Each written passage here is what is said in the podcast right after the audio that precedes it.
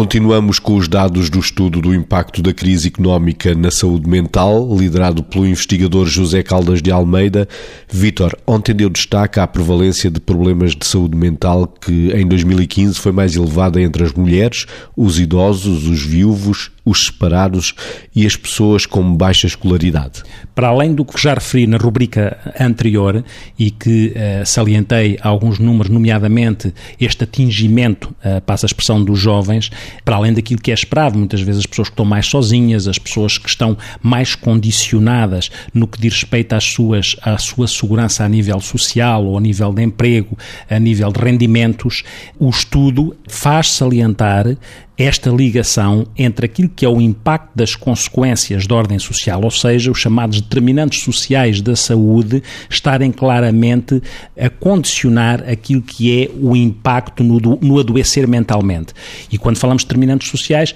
estamos a falar disto mesmo. Estamos a falar do desemprego, da dificuldade da, da baixa de rendimento, da diminuição dos ordenados, das pessoas que ficam com mais dificuldade de garantir aquilo que são as suas necessidades básicas no que diz respeito à sua subsistência e também naquilo que são as necessidades de segurança, de pertencer e este encontrar destas dificuldades está relacionado com aquilo que é o adoecer em termos mentais. Basicamente, isto tudo leva-nos a falar, isso, e, e, porque estamos também a falar dos jovens, das, das, camadas mais jovens da população, numa coisa que é o tema da falta de esperança. Ou seja, para que as pessoas mais novas consigam verdadeiramente evoluir numa perspectiva interior também de noção de um amanhã que é realizador, que é potenciador da concretização de sonhos, etc., têm que ter esperança. E se, por exemplo, houver dificuldades a nível de habitação, houver dificuldades a nível de falta de perspectivas de emprego autorrealizador,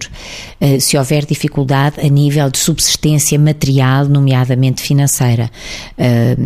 é evidente que a esperança também não existe. E, portanto, quando a esperança não existe e ainda por cima se está integrado numa família em que o contexto interrelacional de todos os elementos que a constituem também ele mesmo é uh, insecurizante, às tantas de repente pomos aqui uma pergunta que é: que futuro? Que futuro? Que é talvez a pergunta mais desesperante que, os, que esta camada mais jovem da população pode colocar.